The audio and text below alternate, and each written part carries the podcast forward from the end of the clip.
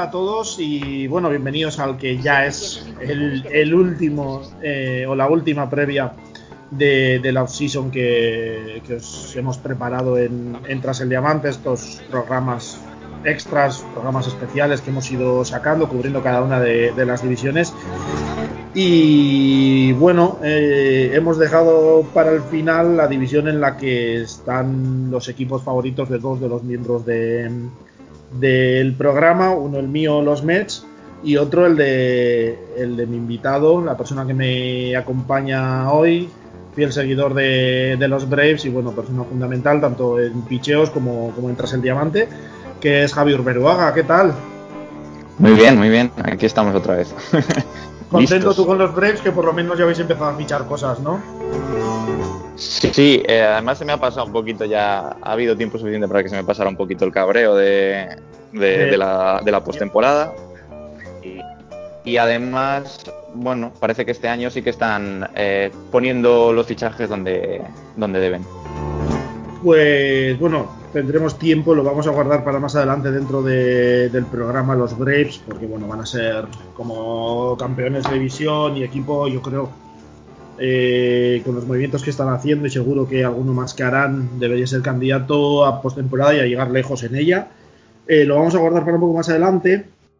Y si te parece, vamos a empezar por el equipo sorpresa de la temporada pasada. Iba a decir en, el este de la Nacional, pero yo creo que prácticamente en toda la liga, que fueron los, los Marlins, que consiguieron colarse en playoffs, luego eliminaron en primera ronda a los Cubs y bueno, luego al final acabaron eh, siendo eliminados en segunda ronda y bueno, que ha tenido ciertos movimientos, alguno bastante sorprendente, ¿no? Como el, hecho de que no aprovecharon la, la opción que tenían sobre Brandon Kinsler, que me parece que eran 4 millones.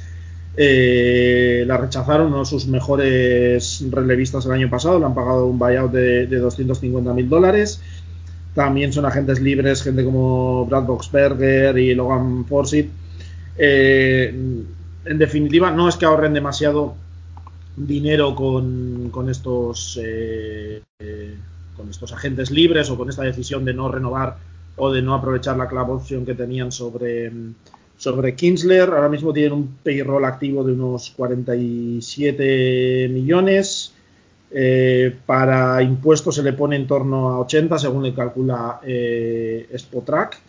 Algo menos me parece porque ayer hubo un movimiento de, último minuto que ficharon para el bullpen a cambio de, dinero a Zimber, Adam Zimber de, los Indians. Que, de los Indians. Sí, creo que le proyectaban algo menos de, un millón de, dólares y para hacerle hueco en el roster, pues eh, hicieron DFA a José Breña, su abridor un par de veces en el, en el, Opening Day, pero que llevaba un par de temporadas bastante deficientes y bueno, que se proyectaban 4 millones, así que por ese lado sí que han ahorrado algo de, dinero los, los Marlins. Eh, ¿Cómo es este equipo? No? Yo lo, he hablado, lo hablaba un poco con, con Vicent, nuestro compañero de, de picheos, que es eh, seguidor de los Marlins, y me decía que visto lo visto, la, la idea es eh, seguir desarrollando a los jóvenes, sobre todo ese cuerpo de, de abridores tan joven, ¿no? Pues con gente como Pablo López, eh, Sandy Alcántara, Yamamoto, Sixto Sánchez, sobre todo, alguna pieza más que puede llegar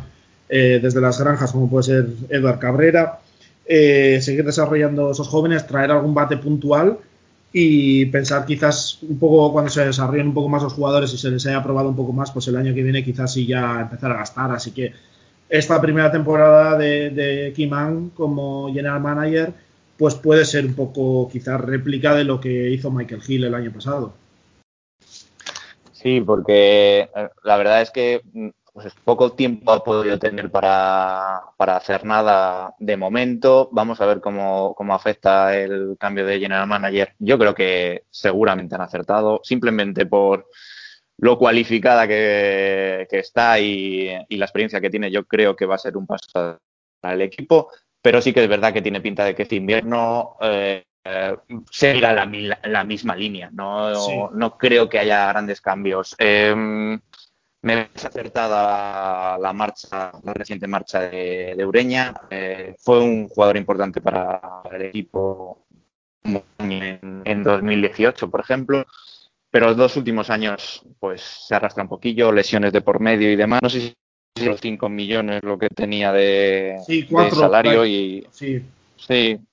Es que, es que dentro de un payroll de cuarenta y pico, pues claro, es mucho dinero. Sí, sí, sí, no, se nota. Porcentualmente es, un importe importante. De hecho, tienen los dos contratos más grandes que tiene, o los contratos más grandes que tienen los Marlins son el de Starling Marte y el de Cory Dickerson, que entre los dos cobran veintitantos millones y son el 50% ya del perro del equipo. Así que, que dos jugadores que no tienen contratos excesivamente altos comparado con lo que pueden ser otros equipos, ya te supongan el 50%, pues ya te habla de, la situación que tienen los Marlins.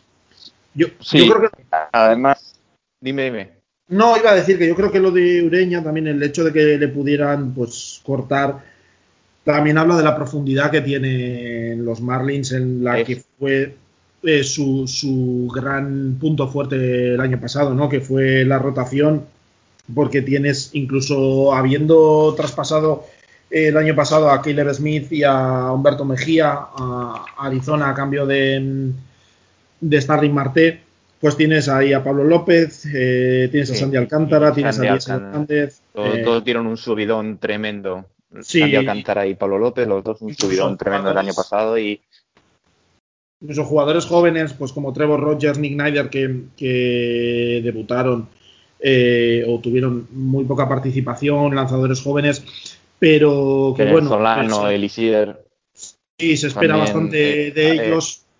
Tienen ahí bastante material con el que trabajar. Obviamente está Sixto Sánchez, que eh, algunos decían que incluso podía empezar la, temporada en las menores para seguir desarrollándose. Vicente me decía que él creía que, por lo que hizo el año pasado y el hype que tiene ahora mismo se le haría muy raro, pero si puede estar o no, le pueden incluso reservar y pueden tener a gente como Edward Cabrera esperando y que podría ya debutar este año, incluso Max Meyer.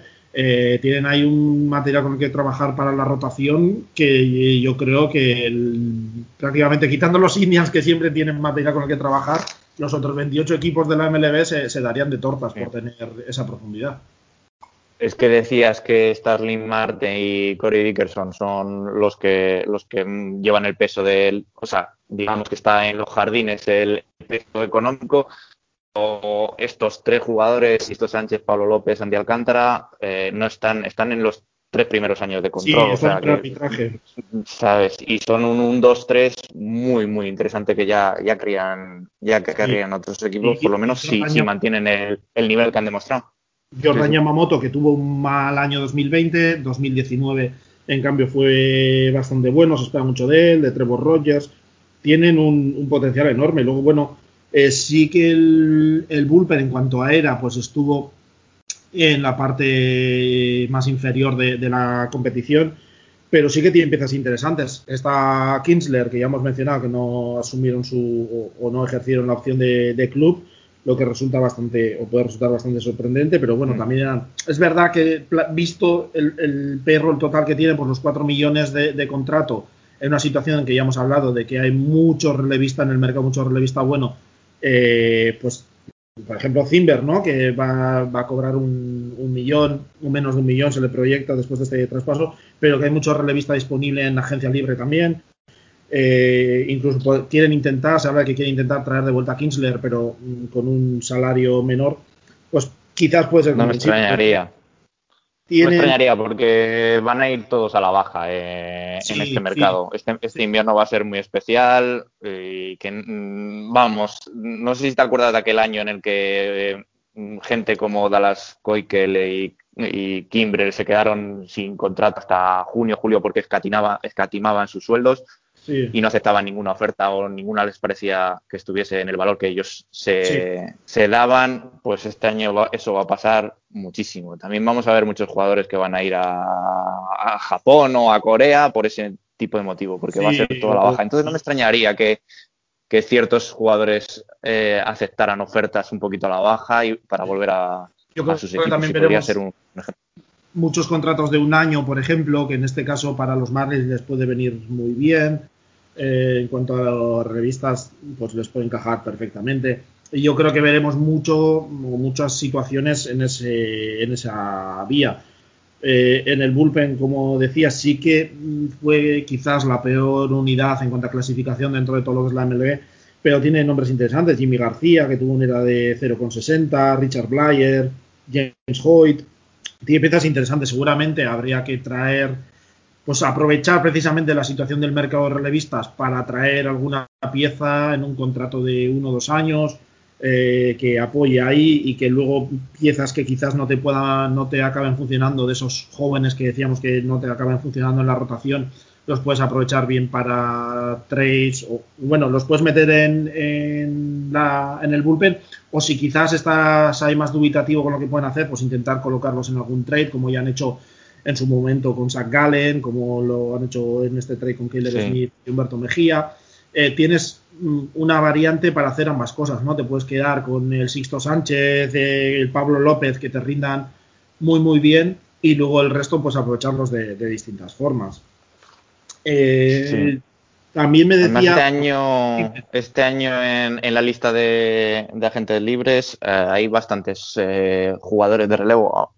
Claro, a, cierto nivel y a cierto precio, pero este año especialmente hay, hay muchos nombres de, hay muchos nombres de calidad ahí. Entonces, si consiguen un contrato de un año para el relevo, la verdad es que darían un salto justo donde, donde lo necesitan. Bueno, tienen alguna otra necesidad también, eh, quizá en la receptoría, quizá el, catcher.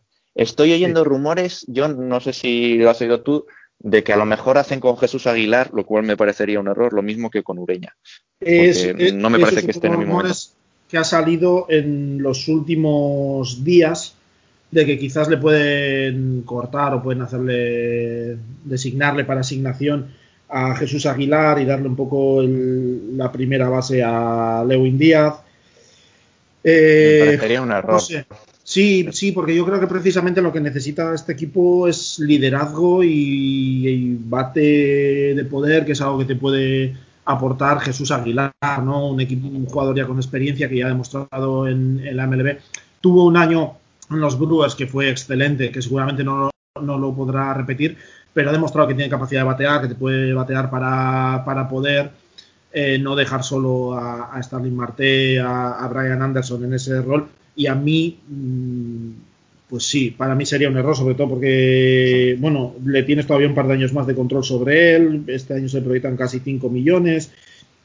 Eh, pues sí, visto la situación del no, no, dinero para escatimar. Sí, no, pero el rol que el rol que tiene yo creo que merece esos 5 millones, ¿no? Y el año pasado te aportó mucho, yo creo que fue clave en el buen trabajo que hicieron los Marlins y en esa clasificación para playoff. Y no sé, sí que por ejemplo. A la altura, como, como si dejaran marchar a Miguel Rojas o a Brian Anderson. sí, sí, eh, para mí sería prácticamente en cuanto a importancia el año pasado sería prácticamente eh, lo mismo. Eh, sí que, a ver, como decías ahora, eh, en el catcher sí que podrían tener un hueco importante, eh, porque Jorge Alfaro, que venía desde hace tiempo como un prospecto importante eh, a tener en cuenta, me parece que llegó en el traspaso de, de Real Muto, si no, sí, me justo, justo, justo, pero nada, se ha acabado estancando un poco, al final de hecho incluso en playoffs le acabó Chad Wallach eh, ganando la tostada. Hay webs eh, que le proyectan como titular a Wallach por encima de, Jorge Alfaro.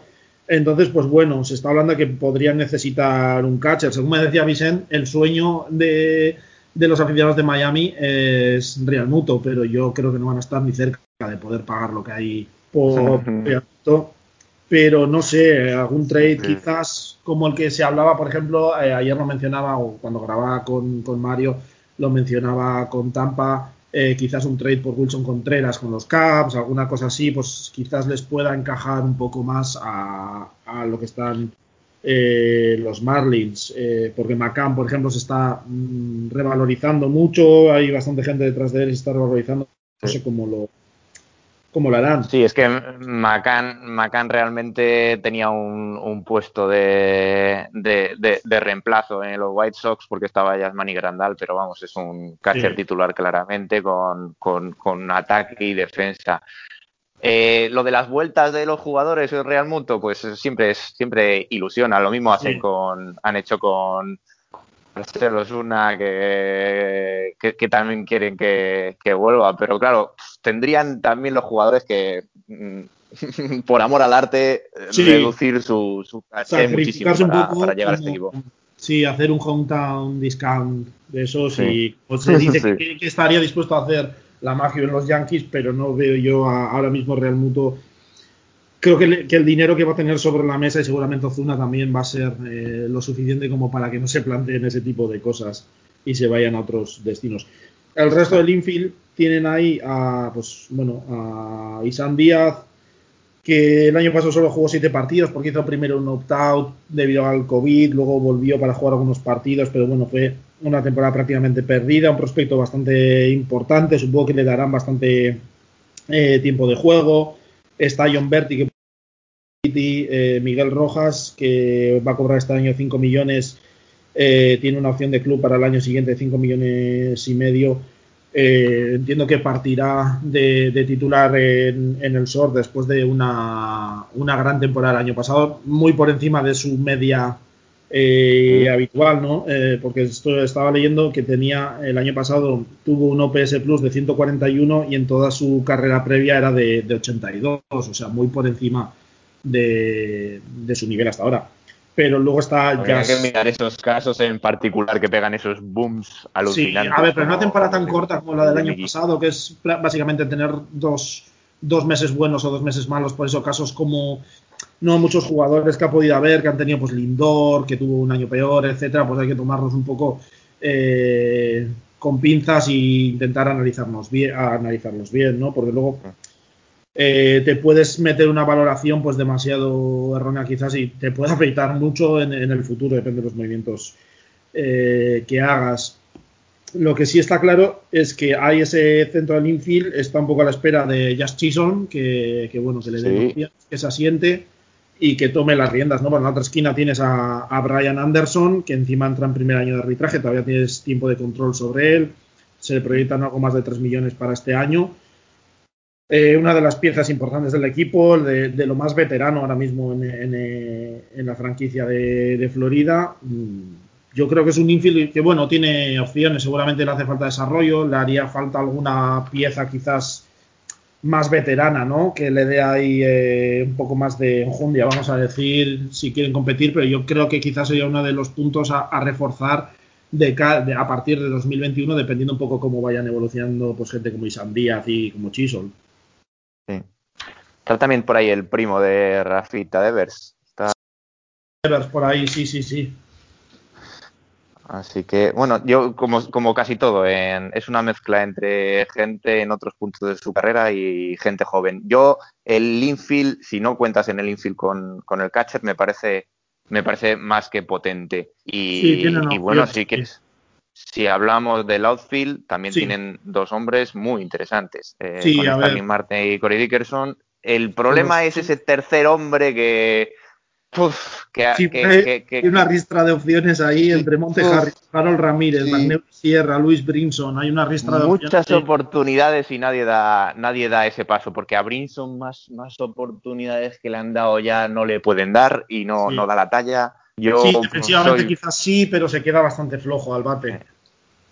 No lo sé, no lo sé. Yo creo que estará entre Sierra y Harrison. Sí, eh, eh, a ver, pero vamos. Supongo que valorarán un poco porque, por ejemplo, estoy viendo la proyección aquí de Fangraphs de, del line-up y son prácticamente todos, menos Digger, son batadores diestros, pues quizás eh, le den opciones a Magneur y Sierra como zurdo. depende del bateador designado también. quizás intenten traer algún bate de poder zurdo en algún traspaso, alguna cosa así. Habría que ver a ver cómo lo pueden solventar ahí. Sí. Sí, bueno, aquí ya te digo, en el outfield yo veo dos, dos grandes, dos grandes jugadores y, un poco cojo en, el, en, ese, en ese tercer puesto, pero por lo demás también es un equipo, un equipo potente. Es un line-up que no me parece que sea ni muchísimo menos el peor de la división. Casi te diría que ni siquiera el, el, cuarto. sí, sí, efectivamente.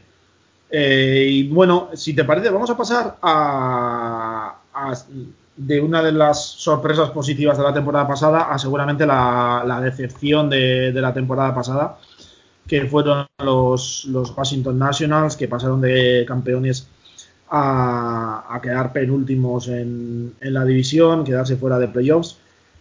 Y que otra, te lo Otra cosa a, analizar, eso que ocurre bastante en el béisbol moderno, un equipo en, en, en, un cacho de temporada, porque es que es un cacho de temporada lo que hemos vivido, ha pasado de ser para mí, y ahora lo veremos, pero para mí ha pasado de ser el equipo campeón a probablemente el peor equipo de la división. Sí, a pesar de tener una rotación increíble, pero aún así. claro, pero ahora, ahora es que el tema es que quizás la rotación pueda ser uno de los grandes puntos fuertes, pero también, por lo que comentaremos ahora, uno de los grandes puntos débiles.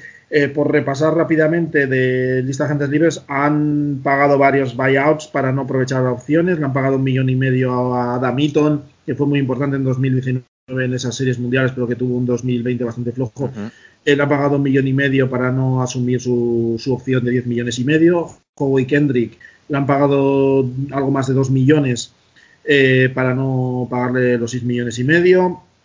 A Aníbal Sánchez 2 millones para ahorrarse los 12 millones de la opción que tenía. Y Eric Thames le han pagado un millón para ahorrarse la opción de contrato que había de, de 4 millones. También agentes libres, gente como Asdrúbal Cabrera, como Son Little. Eh, Soltando las tres. Sí, sí, mucho. Aquí, por ejemplo, sí que hay mucho dinero, porque son Little eran 6 millones y medio, Asdrúbal Cabrera casi 3, pero juntas con lo que te ahorras de, las opciones eh, y es mucho dinero. Pero aún así, el perro ahora mismo está en unos 130 millones, eh, con, de cara a impuestos en casi 165. Eh, según Spotrack, es la proyección que, que le hacen ahora mismo. Y y 100 puestos en todos en el mismo sitio. Y ahí es a donde iba a llegar. 100 puestos en tres nombres en esa rotación eh, que decíamos, ¿no? Eh, Steven Strasburg, que va a cobrar 35 millones y lo va a hacer todavía durante varios años más. Eh, Patrick Corbin está en torno a 24 millones, que le quedan tres años más, cuatro años de contrato total y en, el último año de contrato, en 2024, cobraría hasta 35 millones y Max Scherzer, que va a comprar este año 34 millones, algo más de 34 millones, y que luego estuve mirando su contrato el otro día, a partir de 2022 eh, hasta 2028, todos los 1 de julio va a cobrar 15 millones en una estrategia que tiene eh, Washington bastante establecida de, ir luego pagando eh, a posteriori los contratos y que yo creo decía, eso obviamente con estos nombres, por cierto, Scherzer que entra en el último año de contrato, luego sí que tendría... atención ahí esos pagos eh, adicionales. Eh, pero Scherzer, eh, Scherzer, Strasbourg y Corbin, que obviamente esos nombres son uno de, los grandes puntos fuertes de, la plantilla, pero también un punto débil porque te limita muchísimo la capacidad de gasto y te deja con prácticamente cero flexibilidad, ¿no? con prácticamente 100 millones metidos en tres jugadores. Yo creo que le queda poco al bueno de Mad Max en, los Nationals. Le queda poco tiempo. No, no, no, será, no será seguramente este invierno, pero es el típico fichaje de, cara que, bueno, no, no, considero o no imagino una situación en la que los Nationals eh, cuenten con más el año que viene. Sí, eh, que estoy viendo que, que, Strasbourg también tiene una situación similar cuando se le acaba el contrato en 2000, luego en, 2026, en 2027, 2028 y 2029 le tienen que pagar cada año eh, algo más, casi 27 millones por, por, año, que eso también te resta, al final lo vas acumulando y te resta, barbaridad. Te resta bastante flexibilidad. Claro, ahora mismo la situación es, eh, después de la marcha también de, de Aníbal Sánchez, tienes un front three tremendo pero luego se te queda la parte baja de la rotación, se te queda o, bastante más floja, ¿no? Porque puede estar Joe Ross, eh, Kyle McGowan, eh, Eric Fede, hay distintas opciones, pero ya baja mucho de, lo que quizás se podría eh, esperar después de. O en comparación con los tres primeros, pues bueno, baja mucho la calidad de ese final de la rotación. Ya había un escalón con Sánchez el año pasado, pero ahora el escalón todavía va a ser más grande, me parece. Sí, eh, se va a notar bastante y claro, eso te limita en, lo que puedes hacer en otros puntos, ¿no? Porque el bullpen también seguramente necesitaría ahí eh, aporte, porque, bueno, tienes todavía el contrato de Daniel Hudson, Daniel Hudson que tuvo eh, el año pasado en 2020, un era de 6,10. Eh, otro en último año, otro en último año de contrato. Último año, luego tienes a Will Harris que este año cobrará 8 millones, lo mismo que en 2022, que es cuando se le acaba el contrato. Y luego, bueno, tienes eh, Tanner Rainey, que tuvo un era de 2.66, que se habla de que puede, puede tomar el rol de closer. Eh, tienes a Kyle Finnegan, que tuvo un era de 2.92, pero bueno, luego tienes ahí gente como Samuel Clay, Dakota Bacus, eh, Steven Fuentes, Vander Suero, Austin Both, que pueden ser opciones, pero sí que parece que haría falta ahí algún, algún brazo adicional, ¿no? Sí, y yo creo que que por lo menos este 2020 lo han pasado mal en, el relevo, ya lo pasaron mal también el año que ganaron, pero pudieron sobreponerse a eso y es una cuenta pendiente habitual, como lo va a ser, y ahora hablamos si quieres, eh, el, ataque. Pero efectivamente, eh, bueno, son, son, son brazos eh, para el relevo que, que no tienen la consistencia que se espera de, un equipo que tiene esa gente abriendo los partidos. Pero bueno, es, lo que hay. Cuando pones todos los huevos en la misma cesta, pues ocurre, ocurre estas cosas. Sí, te puedes encontrar con este tipo de, situaciones, ¿no? Y eso les va a afectar también a lo que puedan hacer en, en el ataque. Como decías, que el ataque el año pasado sí que tuvo un rendimiento bueno, ¿no? Fueron cuartos en promedio, sextos en OVP, eh, décimos en carreras anotadas. Sí que fueron, curiosamente, vigésimo primeros en home runs. Eh, bastante flojo el bateo de poder, con solo dos jugadores, Trey Turner y, Juan Soto, pasando de los 10 home runs. Y precisamente va a ser en torno a estos dos jugadores, yo creo, ¿no? Sobre los que gire el ataque este año también, Turner y Soto. Sí, a mí Turner me da eh, defensivamente, me, tengo muchas reticencias con él, no me gusta, no me gusta mucho como y claro está en una posición que, es vital en la defensa de un equipo. Eh, eh, en el shortstop, evidentemente el jugador franquicia es, es Juan, Juan Soto y lo va a seguir, lo va a seguir siendo pero hay una diferencia. Tri Turner, pues cuesta bastante más el equipo que lo que cuesta Juan Soto o Víctor Robles, que también me parece un jugador con potencial. Por cierto, creo que, se, que está lesionado, espero que no sea de gravedad ahora en, en Dominicana, Víctor Robles. Eh, me parece lo mejor, junto con Starling Castro, lo mejor del equipo. Eh, esos cuatro nombres. el resto. Starling Castro, yo creo que es uno de los jugadores más infravalorados de, de los últimos años. De la MLB, sí. Es una máquina de batear, de conseguir hits. Eh, el año pasado pudo jugar muy poco por, por lesión, pero este año le tiene un contrato de 6 millones, que yo creo que está bastante bien. Yo creo que aportará mucho si se, si se mantiene sano. Con Turner, Víctor Robles, que sobre todo yo creo que es mm, al bate quizás deja más que desear, pero bueno, la defensiva eh, y todavía en prearbitraje pues es una pieza importante. Tienes a Jan Gomes de catcher, que bateó 284 la temporada pasada, 6 millones. Pero luego quedan piezas ahí, ¿no? Luis García no termina de convencer, Carter Kibum eh, tampoco.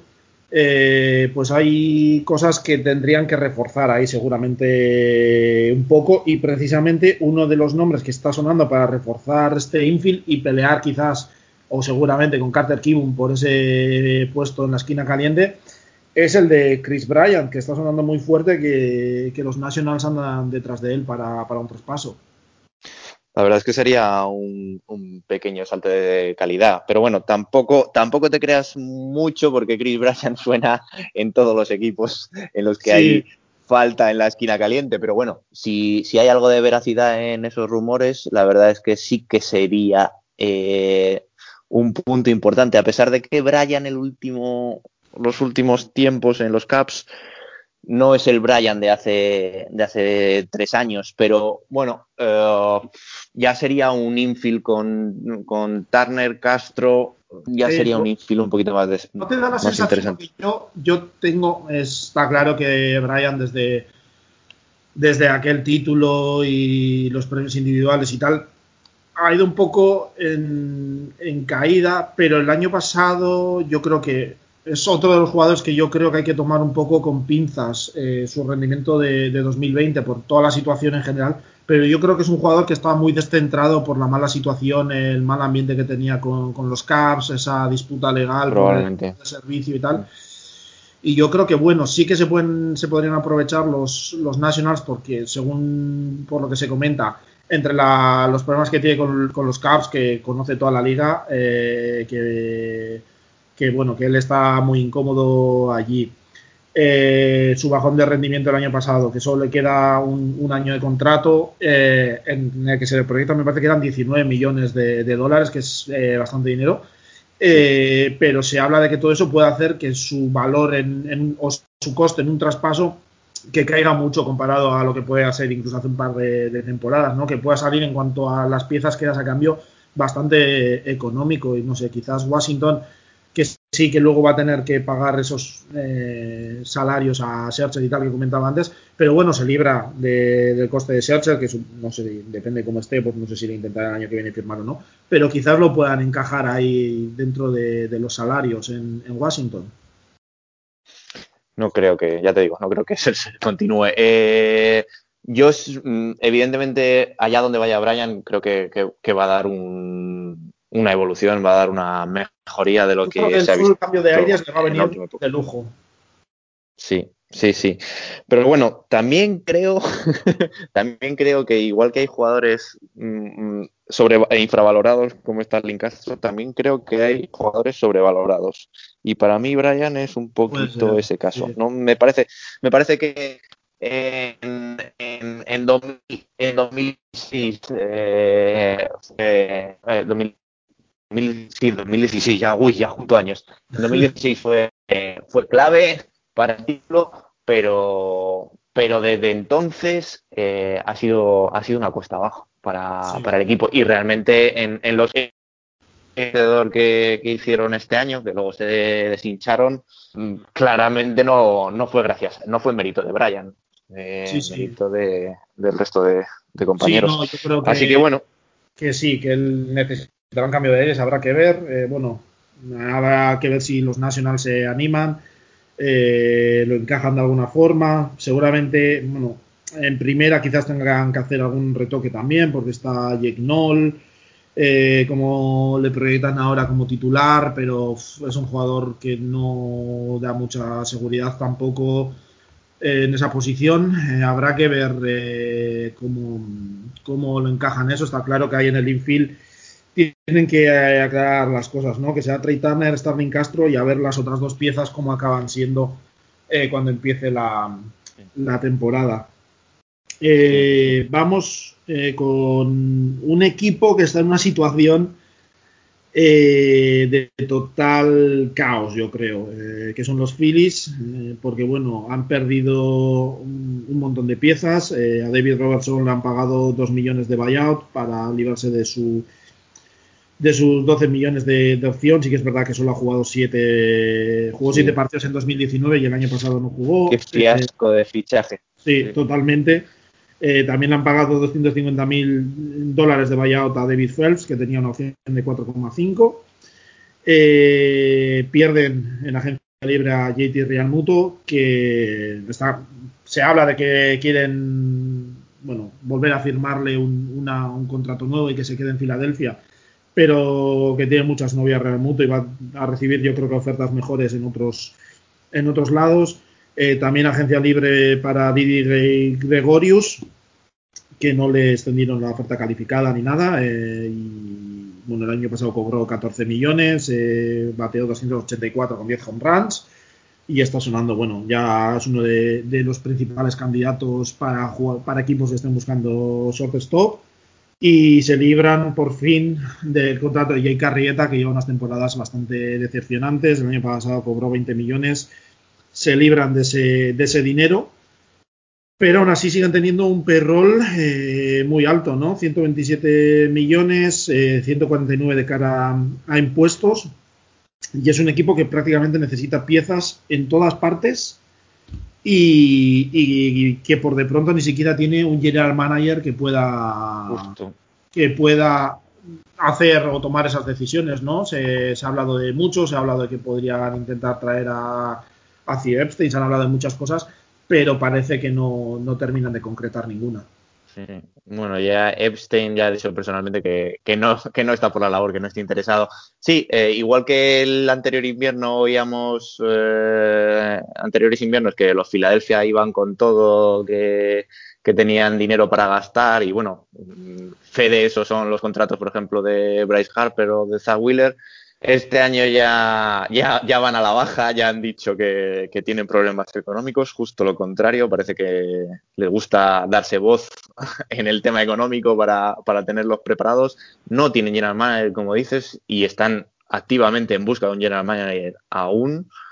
Y, bueno, efectivamente, eh, ciertos jugadores importantes eh, han dicho adiós, y como Real Muto Gregorius, Em, a ver qué, a ver qué, a ver qué realizan o qué cambios. Por ejemplo, lo que decías de Real Mundo, eh, eh, está más factible que, que, se traigan a alguien como James que, que, de vuelta a Real Muto. Sí, eh, a ver, es que la situación para ellos es complicada, ¿no? como digo, un perro ya de por sí bastante alto, muchas cosas por hacer. Eh, creo que leí que los, las pérdidas que anuncian en 2020 eran de 145 millones de, dólares. Eh, una labor complicada para el general manager que llegue porque por de pronto eh, tiene que recomponer prácticamente entero un bullpen que es malo a niveles históricos. O sea, lo del bullpen de, de Filadelfia el año pasado es una catástrofe acabaron últimos en la MLB en prácticamente todo, ¿no? En ERA, en WHIP, en hits cada nueve entradas, en home runs permitidos cada, cada nueve entradas. Eh, lo único que hicieron más o menos correctamente fue los strikeouts.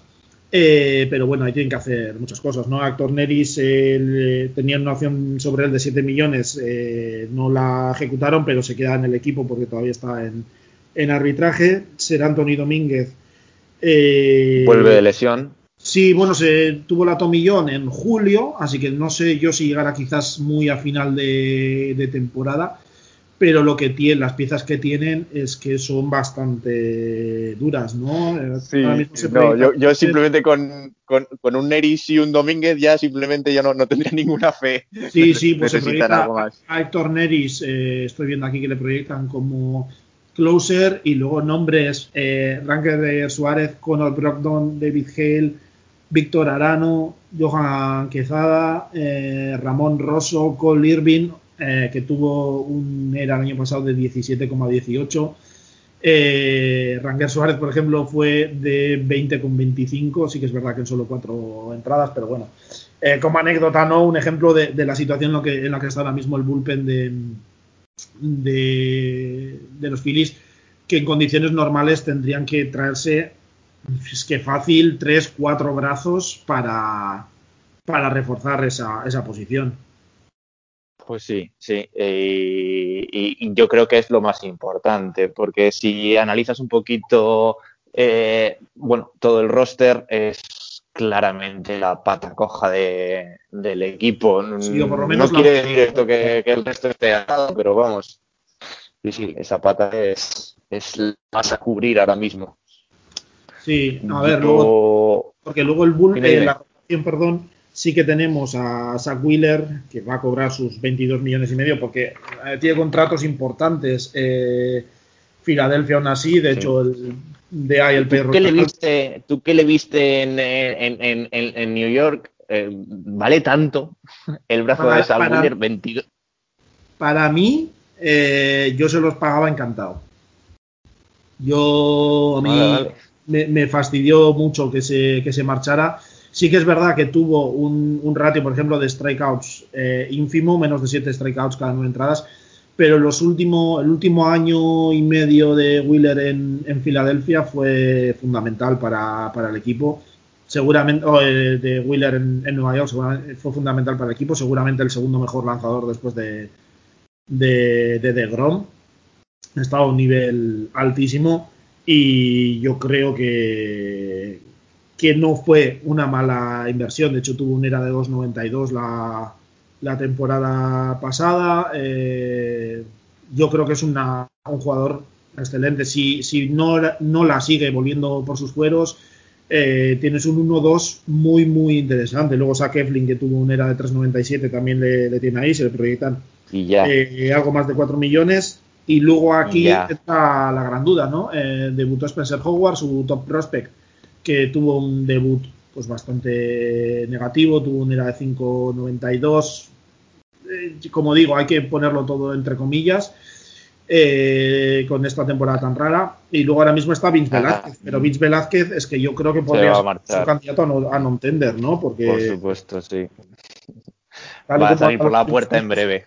Es que Vince Velázquez no fue que, no sé, este último año no, el anterior, casi mm, llamó más la atención por lo que hacía desde, en el outfield, que le pusieron un par de veces en el outfield, y, llamó más la atención por eso que por lo que hacía en el montículo, y son cuatro, algo más de 4 millones que se le proyectan pues quizás eh, sería una opción de, no entender. El problema es que tampoco tiene mucha más profundidad ahí. Filadelfia. Sí, los últimos años, los últimos años de, de Velázquez han, sido bastante irregulares por ser por ser benevolentes y evidentemente pues salvo los brazos jóvenes que vienen que vienen por detrás solo tiene esos tres hombres eh, Velázquez es un claro claro ejemplo para no entender o, para, para salir por designado por asignación. Y, bueno, aquí es otro sitio donde yo añadiría algo. Añadiría algo, no sé si vía, vía trade o vía agencia libre, pero añadiría algo. Sí, algo yo creo que les va a hacer falta. Y seguramente quizás hay incluso alguna pieza más para dar un poco de profundidad, no lo sé. Es, es una situación complicada, porque luego tenemos el gran agujero seguramente que es el de, el de catcher, porque se ha ido Real Muto, ahora mismo el titular sería Andrew Knapp, que se proyecta no llega a un millón y medio en, arbitraje, pero aquí necesitas traer a alguien, yo creo. Eh, claramente tiene un agujero importante, se sabe que han contactado tanto con James McCann como con Javier Molinas, por si Real Muto no le consiguen firmar. Eh, no lo sé eh, cómo, cómo, lo harán, pero aquí desde luego necesitan alguna, alguna pieza.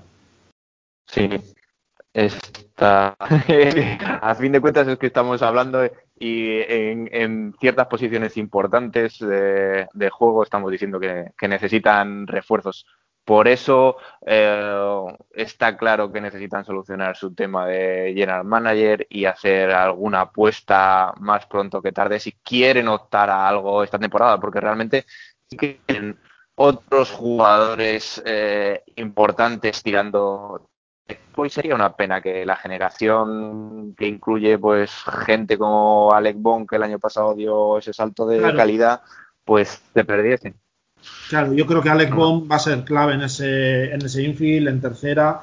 Yo creo que Rhys Hoskins eh, tiene la, primera para él. Eh, luego en el centro, sí que es verdad que la marcha de, Gregorius se va, se va a notar. Eh, supongo que intentarán cubrir con Scott Kinger y con Jan Segura, que tiene casi 15 millones de, contrato este año.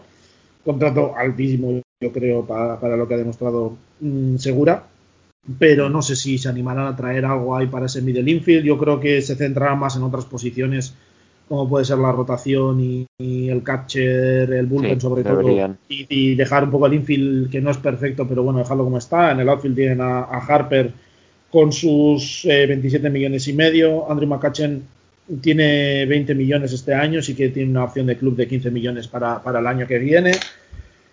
Eh, tiene mucho dinero metido en esas dos posiciones, casi 50 millones entre Harper y, y McCutchen. Y luego, pues a ver, a ver quién traen ahí en ese outfield, ¿no? No sé si podría llegar a debutar Mikey Monia, que está Roman Quinn, está Adam Hazley.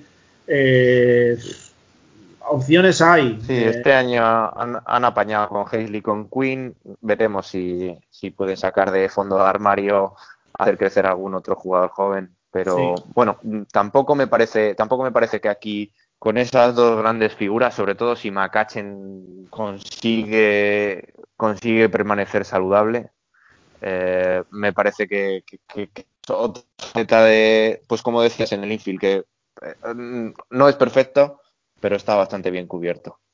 Sí, yo creo, eh, tengo esa misma sensación. Eh, yo creo que el ataque, las distintas posiciones, el catcher obviamente es una necesidad clara y, que el resto del infield y el outfield podría mejorarse seguro, pero una vez que se libren luego el contrato de Macachen y tal, lo van a tener un poco más liberado quizás para centrarse el año que viene en mejorar esas piezas porque tienen lo suficiente como para tirar y, centrarse pues sobre todo eso, catcher, bullpen y algún brazo más para la rotación que seguro que les viene bien. Eh, vamos con los tuyos. Eh, Atlanta, que seguro que querrá eh, ganar la, división de nuevo. No sé si esos 14 títulos consecutivos como en los 90. Esperemos que no. Eh, pero bueno, hay, bueno, que como opción de club tenía la de Darren O'Day, eh, 3,25 millones eh, la rechazaron, le pagaron el valle de 250.000. Yo creo que otro caso más de, relevista que prácticamente cualquier salario por encima del mínimo eh, resulta alto en este mercado que tenemos. Y bueno, se libran de. Bueno, Josh Tomlin eh, creo que acaba contrato, pero le volvieron a firmar por un millón, con una opción para 2022. Y bueno, eh, pérdidas luego sí que. Voy un momento a dos eh, que son Félix Hernández, que tenía un contrato de minors y bueno, se salió por el COVID, no jugó. Cole Hamels, sus 18 millones que fueron un, desastre por lesiones. No sé, no sé si llegó a jugar un partido, dos, pero vamos eh, muy poco. y, luego sí. Y no, y no empezándolo, no empezándolos. Así que, se puede contabilizar como que, como que no ha jugado casi con los Braves. Sí, y luego sí que marchas importantes. Nick Markakis, un jugador yo creo que clave en, lo que era Atlanta, mm, tanto en rendimiento deportivo como te diría que incluso en, a la hora de, hacer equipo en vestuario y tal. Eh, que tenía un contrato de 4 millones además, muy, muy favorable. No sé si le intentarán eh, tener eh, Shane Green también agente libre. Eh, Mark Melanson, eh, creo que tenía 19 millones de contrato, también agente libre. Y sobre todo yo creo que la pieza más importante, una de las piezas que hizo que fuese de las, si no la mejor de los mejores ataques, el de Atlanta el año pasado, que fue Marcelo Zuna, que bateó 338 con 18 home runs, que es agente libre también.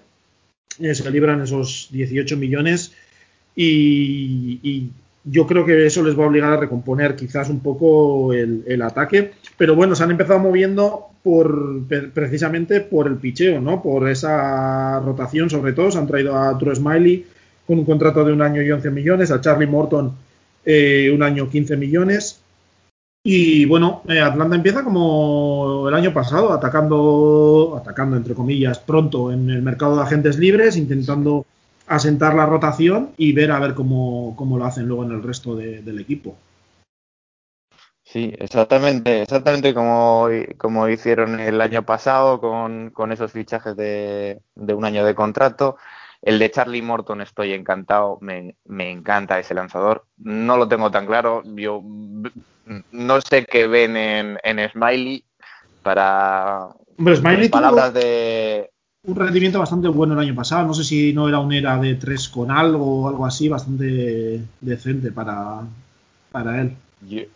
Yo, le he visto dando tumbos. Y en palabras de, de la directiva, de, del general manager, eh, bueno, esperan evolucionarle, no sé en qué sentido, para convertirlo en, bueno, en, un hombre importante para la, rotación, una rotación en la que ya hay tres hombres, eh, bueno, esperemos que y vuelva lo antes posible de su lesión de Aquiles, pero tres hombres jóvenes importantes. ¿Se sabe si va a llegar para el Opening Day o no? Pues se sabe todavía. Yo no contaría, no contaría para tenerlo en el sprint training y no contaría para tenerlo en, porque es que las lesiones del talón de Aquiles son muy jorobadas, muy jorobadas. La parte buena es para mí o lo que me lo que me alegra entre comillas es que bueno que, que no es no es una lesión eh, en el brazo, en el tronco superior, digamos, que es algo que puede más afectar a lo que es la mecánica de lanzar de un jugador. es simplemente la mierda del, talón, que bueno, es un apoyo, es importante, pero, no me parece que, cuando vuelva vayamos a ver a otro jugador, que es lo que pasa a veces con, con ciertas lesiones jorobadas como esta. Mm, no contaría con él para el principio, pero sí contaría con él para, para, el grueso de la temporada. Aparte de él está Max Fried, que ha dado un paso adelante tremendo. Y el chavalín Ian Anderson, que bueno, que no se sabía ni siquiera si era un prospect importante junto con Kyle Wright. Kyle Wright no parece que haya empezado hoy, sin embargo sí lo ha hecho Ian. En total tenemos tres lanzadores jóvenes muy importantes a los que añadimos a Charlie Morton y, para mí es una rotación, sobre todo si los jóvenes mantienen una trayectoria, es una rotación bastante temible, ya aparte de, de Smiley. Me parece muy decente el paso adelante que han dado. Y mm, igual que tenemos otras cosas que hacer, porque es último año de Freddy Freeman y hay cositas, hay cositas que apañar. Sí, eh, también creo que es último año de Travis Darno. Mm, una parte me parece importantísima de que este año los potentes que han estado ha sido Travis Darno hemos ido muy con, con, con, los lanzadores, más con la rotación que con el bullpen. Y, y, lo que ha mantenido al equipo ahí ha sido el ataque y ha sido gente como, como, como Travis No, tú le conoces que estuvo en Mets. Este jugador es otro de esos casos a estudiar. Eh, ha dado un salto. Sí, fue salir, fue salir de, de, Twins y, y, se ha convertido casi en Mike Piazza. Por sí, sí. Total, total. Sí, sobre todo porque se ha mantenido sano, porque es un jugador eh, Darno que tuvo en los Mets muchísimos problemas de lesiones, o sea, parecía un jugador de, cristal. Y, cuando ha estado en Tampa y luego en Atlanta se ha mantenido sano y ha rendido fantásticamente en, ambos sitios. Entonces yo creo que es una pieza. Yo no sé si vais a intentar una renovación con él. Yo creo que es más un tipo de jugador de, bueno, a ver cómo lo hace este año y si eso ya el año que viene eh, le intentas firmar de nuevo y si no te buscas alguna opción en, otro lado. Pero bueno, eh, yo creo que, de momento este año lo tenéis cubierto. Eh, como decíamos, también la rotación con los jugadores que tú decías. Encima hay algo de profundidad también con gente como Grace Wilson y, y tal, Tuki Tuisand. Aunque Tuki Tuisand y jugadores similares, yo creo que lastraron por momentos la, la rotación que en realidad acabó vigésimo octava en era en, en, la, en la MLB.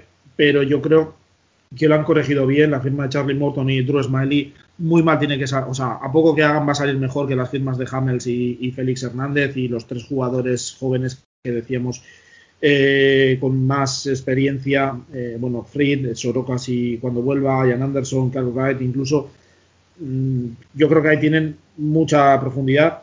El cuerpo de relevistas me interesa porque sí que han perdido a Melanson, eh, a O'Day, eh, etcétera, pero bueno, tienen a Will Smith, que sí tiene 13 millones de contrato, eh, tiene a Chris Martin, eh, que tiene 7 millones, que tuvo una era de 1, tiene a Yeminter, que tuvo una era de 0,83, a Tyler Matcher, que está en, en prearbitraje y tuvo una era de 2,79. No sé cómo lo ves, pero le estaba dando vueltas antes y yo creo que Atlanta puede ser un candidato a intentar ir a por la gente top del mercado de, relevistas, como puede ser Liam Hendricks o, o Brad Hunt, ¿no? Quizás y darle ahí un, impulso importante a, a, esta, a esta parte de, la plantilla. No, lo sé, no lo sé, no lo sé. Yo la verdad no, no creo que ocurra. No me parece que cuadre mucho en, en el estilo otra vez volver a a, apostar tan fuerte por, por, el relevo. No sé, a lo mejor ocurre y a lo mejor se traen de vuelta a, ver,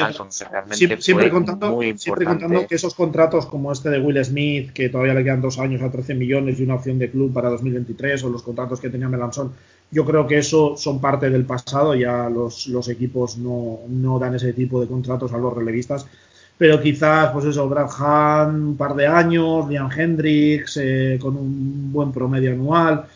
Eh, no sé, yo les creo que pueden ser candidatos, no lo sé, quizás, o sea, por un poco por, por hacer una idea, porque no necesitan mucho, yo creo que tienen brazos eh, interesantes ahí y sería pues un poco darle eh, la puntilla con un poco más de talento a, al bullpen, ¿no? Sería perfeccionarlo un poco, yo creo que puede haber. Eh, pues ahí, Como decía, sí que. Son, son... Dime, dime. No, no, Didi. No, decía que son, son Green no fue tan, tan importante, yo no creo que le vayamos a echar tanto de menos. Estuvo bien en, en 2019, pero no tanto en, en 2020. O'Day sí que por fin fue interesante, una marcha que, eh, que, a lo mejor vamos a echar de menos. Melanson sobre todo. Uh, pero bueno, hay, hay otros jugadores que yo creo que, que pueden el, el, buque, no siendo tan prominentes como el año pasado, pero, pero bueno, uh, el descubrimiento de, de Tyler Matzek fue alucinante, es un relevista que, que pasó por, pasó por ligas independientes y ha sido repescado. Por eso, por eso me espero a ver qué ocurre con, con, gente como Smiley, porque este realmente ha sido es que últimamente se muchos, muchos, casos de esos, ¿no? Incluso en Colorado, Daniel Bart, que lo trajeron que llevaba seis años ahí en ligas independientes o seis años que no lanzaba en MLB, lo metieron y fue uno de, los mejores jugadores del bullpen de, Colorado. Eh, se están dando muchos casos de esos y es yo creo un poco la volatilidad esa de la que se habla tanto en los relevistas que hace que hoy en día los, equipos no se animen tanto a, pagarles esas, esas millonadas. Apostando por ello. Pero bueno, mencionabas antes que teníais, yo creo que una de... Hay dos roles importantes o dos labores importantes a, hacer en, en Atlanta eh, en, el ataque, que sería la renovación de Freddy Freeman, que yo creo que eso es, eh, estáis todos los seguidores eh, a tope con ello, que se le pague, se habla de que podrían, podrían andar buscando un contrato similar al de, al de Paul Goldsmith de unos 5 años, 130 millones y, yo creo que la segunda, Y la, segunda cosa es renovar a Freddy. La primera es renovar a Freddy Freeman y la segunda es renovar a Freddy Freeman. la Sí, sí, yo creo porque Freddy Freeman yo creo que el año pasado destapó lo que sabíais en Atlanta y lo que sabíamos los que le sufríamos en, en la división, que es, que es un jugadorazo descomunal eh, y yo creo que conseguirá, yo creo que él se quiere quedar en, Atlanta y llegarán a un acuerdo antes o después. Pero luego queda un poco ver cómo se, sustituye esa labor de, Ozuna el año pasado. No sé si una opción es traerle de vuelta. Mucho dependerá del mercado de, Ozuna, de, si se sabe un poco más de si va a haber DH o no la temporada que viene. La, Por ejemplo. yo creo que va a ser un jugador que va a firmar bastante tarde a, expensas de lo que pueda pasar ahí, porque estamos hablando de que tendría.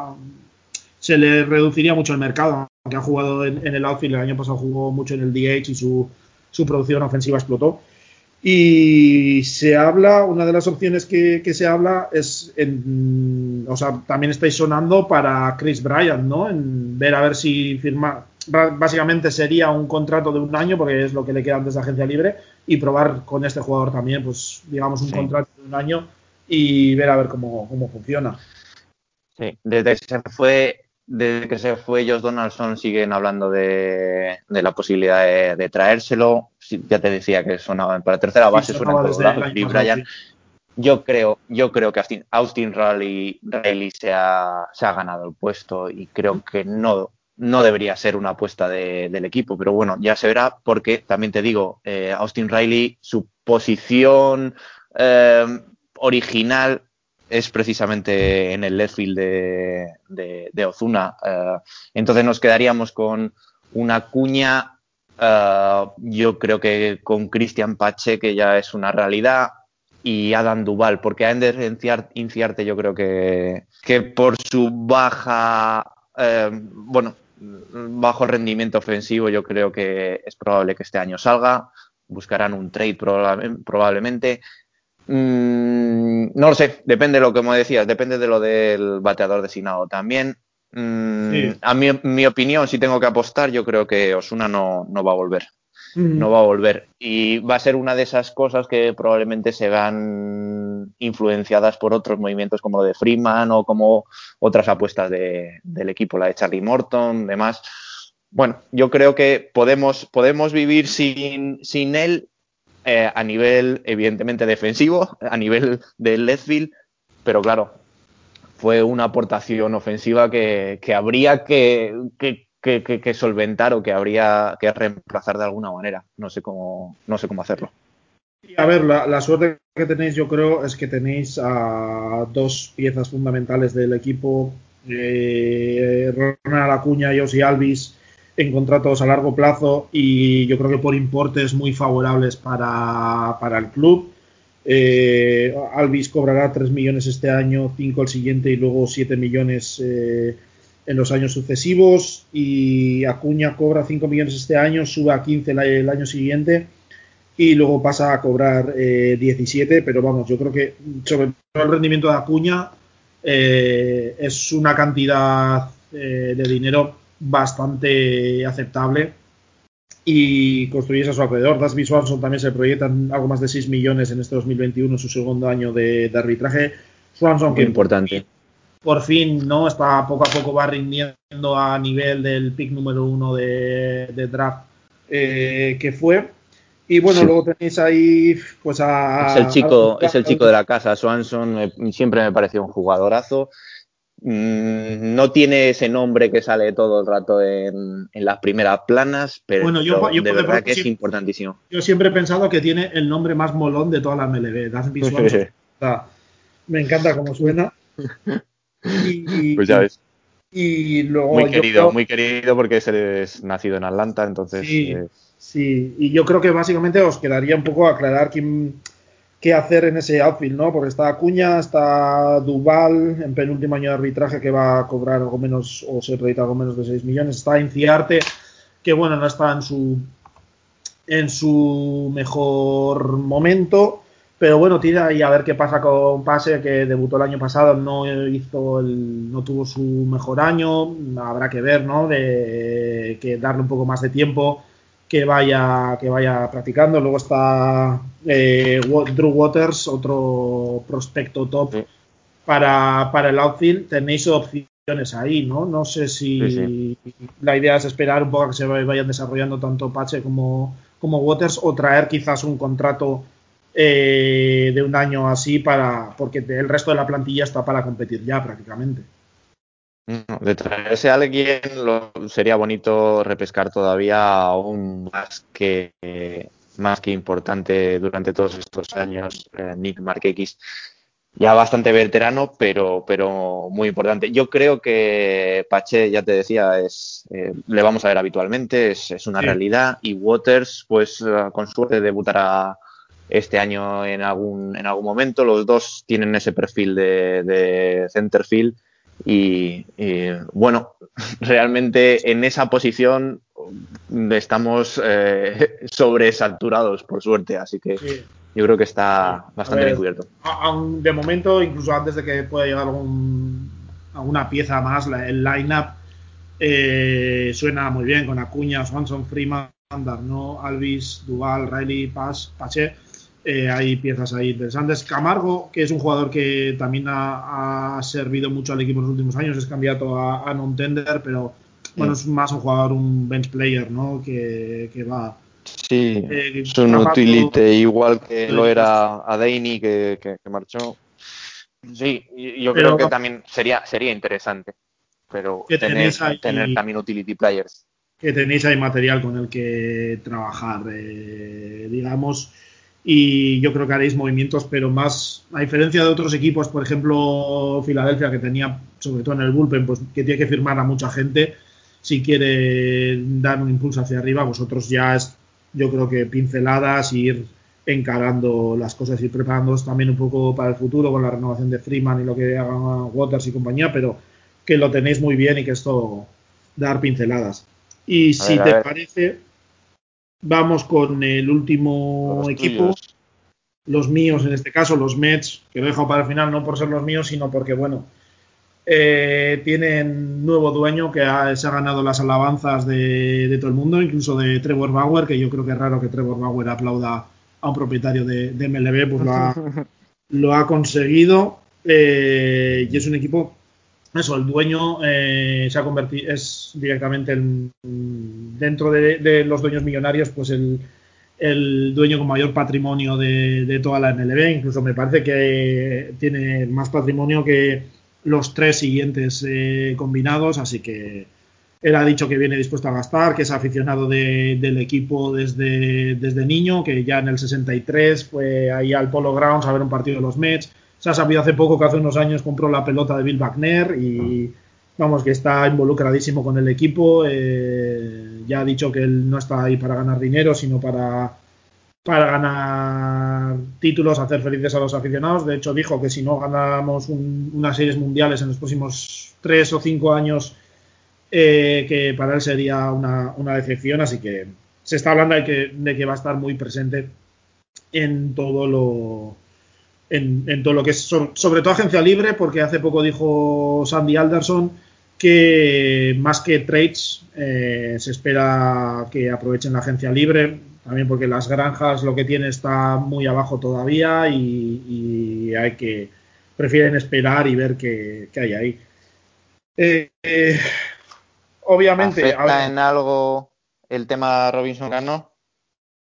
A ver, que se liberan 24 millones más eh, para, este año, porque estos 24 millones de este año no hay que pagárselos, pero tiene dos años más, a razón de 24 millones cada uno, en 2022 y 2023. Eh, y yo creo que eso pues habrá que tenerlo en cuenta. Se habla de que incluso lo podrían cortar. De momento no lo han hecho, pero eh, no lo sé. Yo creo que es más a tener para este año, para ver, para invertirlo, liberar esos 24 millones y a ver qué, en, qué se, en qué se gasta, ¿no? Sí que es verdad que han salido eh, jugadores como Wilson Ramos, Chirinos y, y Todd Frazier que tenían opciones de club y bueno, se les han pagado los buyouts, en total creo que sumaban 4 millones eh, de buyout y andaba los sueldos de los tres combinados si se hubiesen activado las opciones eh, andaban en torno a 20, 20 millones, 21 millones, algo así.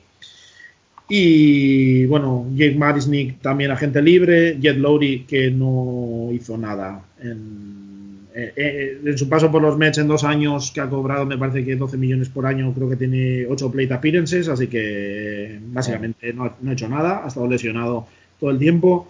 Joanis Céspedes, eh, pues también. Eh, Sois especialistas en esos casos. Sí, sí.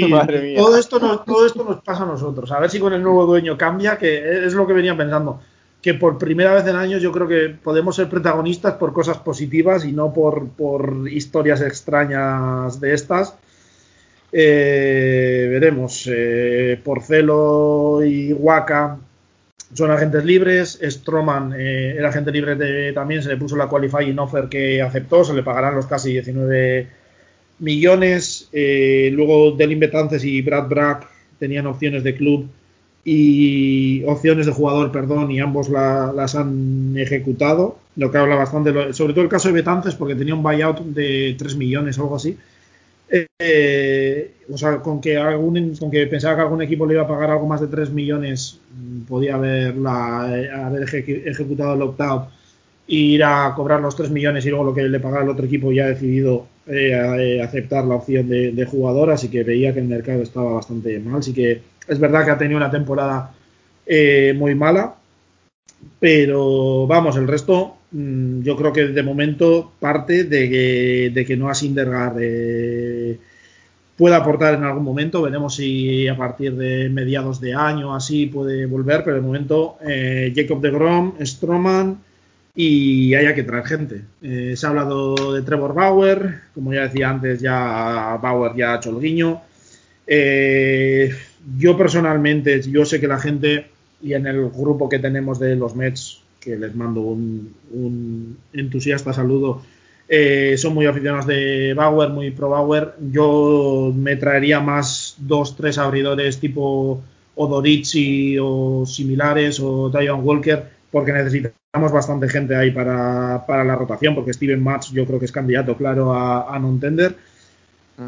Eh, pero vamos, que hay que empezar por, por la rotación, ¿no? Obviamente tienes a De Grom eh, fijo, eh, Stroman eh, de momento con la qualifying offer y, aún así hay que traer gente para, para abrir los partidos.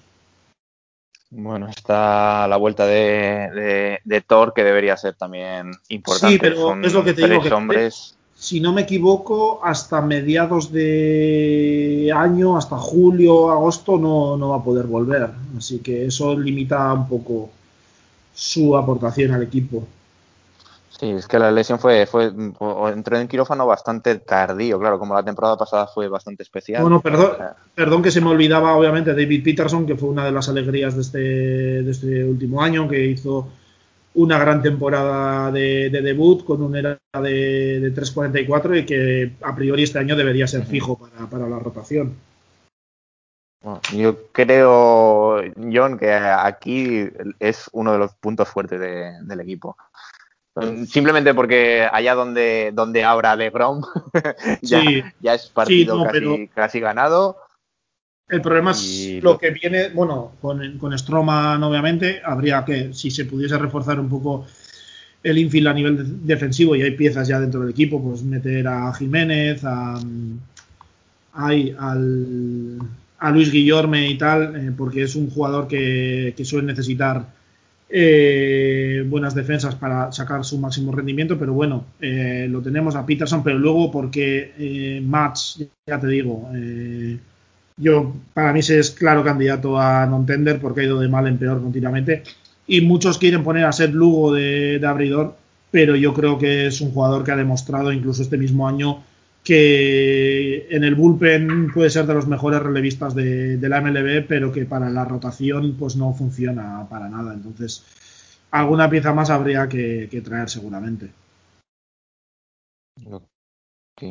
Ok. Y eh, entonces, de los, de del relevo, también, también haría falta gente. Es decir, porque yo sé que hay bastante gente en último año de, de, contrato. como, sí a ver, tenemos, que, tenemos a Geuris Familia que va a cobrar casi 12 millones, último año de contrato, del Invietances, último año de contrato. Dos lanzadores que, bueno, Familia tuvo sus momentos, del Invetances eh, no consiguió recuperar en ningún momento su, su, velocidad en el lanzamiento y, bueno, pues se vio, tuvo un era de 7.71, luego también tuvo muchas lesiones, eh, fue un año muy complicado eh, sí que, bueno, Edwin Díaz tuvo unos datos eh, excelentes. Eh, un era de unos 75, 50 strikeouts en 25 entradas lanzadas y consiguió 6 saves, pero me parece que tuvo 4 o 5 blown saves. O sea, era cada vez que salía en un momento apretado del partido, eh, no conseguía sacar eh, el partido adelante y bueno, a mí me genera bastantes dudas personalmente. Luego sí hay, está Miguel Castro, está Brad Brack, como, como decía antes, Seth Lugo yo lo metería en la eh, en el bullpen personalmente. Ahora acaba de salir la noticia de que los Mets eh, andan muy fuerte detrás de Trevor May, de, Minnesota. Y, veremos. a ver, a priori brazos en cuanto a cantidad hay. Eh, lo que hay más dudas es sobre la calidad de lo que, de lo que podemos tener ahí. Bueno, pasando al, al ataque, después de, de, los buyouts a Ramos y a Chirinos, se queda un hueco importantísimo en, en, el puesto de catcher, donde ahora mismo el titular sería Tomás Nido, eh, con Ali Sánchez seguramente de, de suplente, y, vamos, es una de las piezas que hay que reforzar. Se sabe que los Mets andan detrás de, Real Muto, que, que han, han, estado, pues bueno, eso, tanteando a ver un bombazo. Y Sería un bombazo, uno de esos que, que, ha anunciado el, el, nuevo General Manager. Podría ser muy, muy interesante. Y se sabe también que han hablado con, tanto con Javier Molina como con James McCann. De hecho, hoy se ha sabido que McCann incluso sería, eh, o sea, eh, la gerencia favorecería más el fichaje de, de, McCann que el de Real Muto para guardar la diferencia de dinero para, para, otras posiciones. Pero vamos, bueno, las otras posiciones que básicamente sería Springer sobre todo, que parece ser el objetivo número uno ahora mismo. Si no, pues eso, eh, abridores eh, porque es que los Mets sí que es verdad que están sonando para todos los. Han sonado tanto para Real Mundo como para McCann, como para Bauer, mm. o sea, como para Springer, o sea, para todos los, los free agents top, ¿no? Y aquí podría ser la posición de catcher donde más se podría aprovechar, una de las posiciones donde más se podría aprovechar.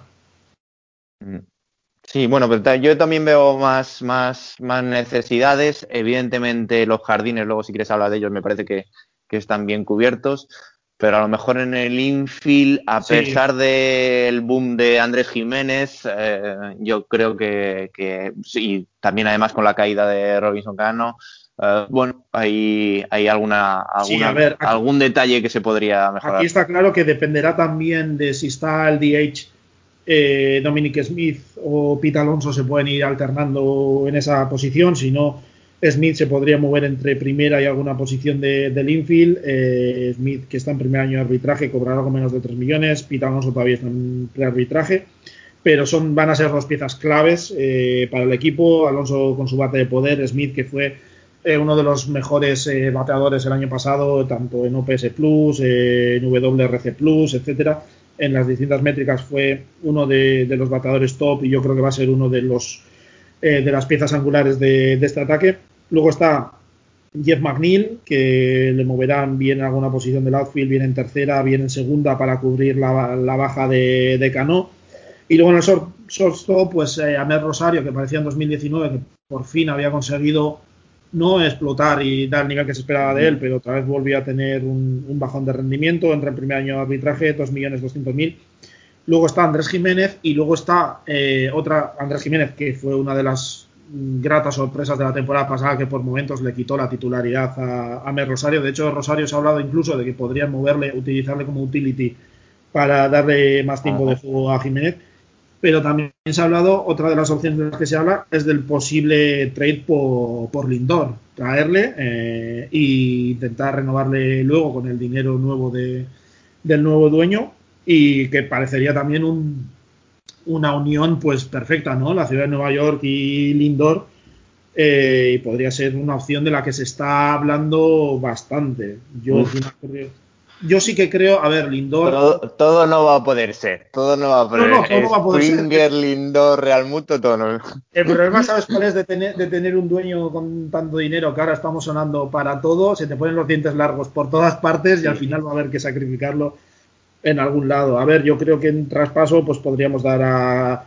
Habían dicho los indios que querían a gente lista para para competir ya, pues quizás Jiménez con JD Davis, alguna cosa así, porque sí que es verdad que los prospectos que tenemos están muy abajo aún en, las menores y eso lo puede hacer más difícil. Claro, querrán sacar algo similar a Mookie Betts y yo creo que ahí sí pueden pedir algo similar, ¿no? Algún prospecto. El problema es eso, que está muy lejos y veremos a ver, pero opciones habría, yo creo, luego de volver a firmarlo un contrato importante con ese con ese, eh, esa cartera tan profunda que tiene el nuevo dueño. Se habla, por cierto, de que tenemos unos 60 millones en hueco eh, antes de llegar al Luxury Tax, así que habría opciones ahí, hueco con el que trabajar. Y luego que mencionabas antes, el outfield, pues eso, está Conforto, que es otra, una de las primeras cosas que se le pidió al nuevo dueño se le pidió, se publicó en Twitter, el Twitter Mets, dijo es la renovación de Conforto que entra en el último año de arbitraje, que se le proyectan unos 11 millones y la gente quiere que, renueve. Él parece que está por la labor además, pero todavía no sea, eh, no está claro si se le ha contactado o no. Y bueno, está Nimo, que es uno de mis jugadores favoritos, está JD Davis, que ha sido un, gran fichaje, probablemente lo mejorcito que fichó Van Wagenen y eso, por momentos supongo que bien McNeil, bien Dom Smith eh, pasarán por, el outfield, pero se habla mucho de Springer también para, el centro del outfield. Pues eh, me parece un line-up un line-up decente ya y que con el apaño de un catcher, que es lo más así prioritario, ya eh, sería un equipo para competir por el título de división. Y luego lo que venga, que va a venir, o sea, no me cabe en duda, de que va a venir va a ser, va a ser un salto, un salto fuerte.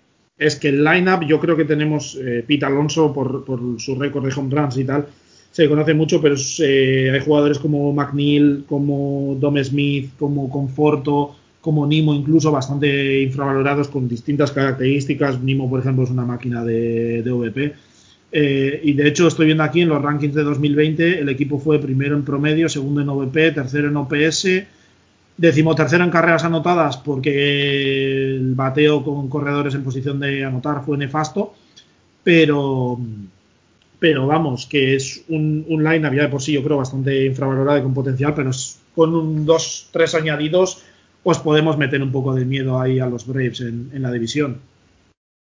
Sí, sí, bueno, yo creo que son claramente los dos mm, candidatos más fuertes y los que van a crear una contienda más, más bonita de más bonita de ver. Estoy de acuerdo en que los jugadores, bueno, cuando te acostumbras a verlos en los duelos divisionales, eh, a lo mejor los aprecias más. Creo que, los Mets tienen un, buen futuro por delante una vez que han dejado atrás todos esos problemas gerenciales de dueños y, y, y demás.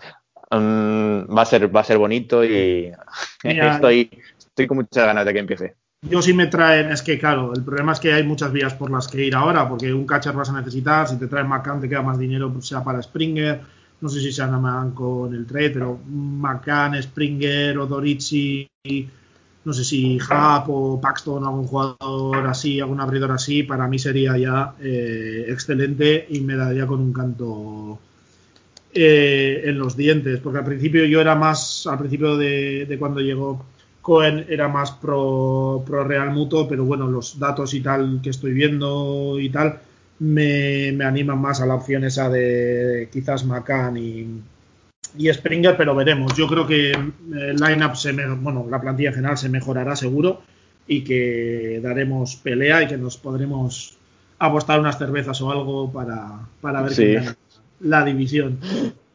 Cuenta con ello. Nada, Javi, pues nada, muchísimas gracias por, por haber participado en el programa. Y nada, bueno, vamos hablando y vamos sacando cosas en, en, Tras el Diamante y haciendo más programas ya más normales y no tan específicos así de, previas de, de off-season.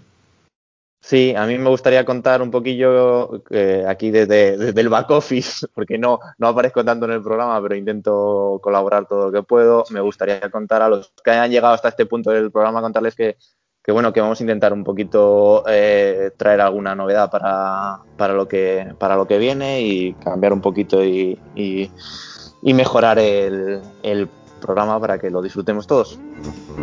Pues nada, sé, yo creo que sí, que va a salir cosas eh, interesantes. Y nada, vamos hablando. Muchas gracias a ti. Y nada, un saludo a, a, todos los oyentes que nos han ido escuchando todas estas seis previas de, de off-season que hemos ido sacando y que nos vamos oyendo en, en los próximos programas. Así que nada, un saludo. Un saludo, chao.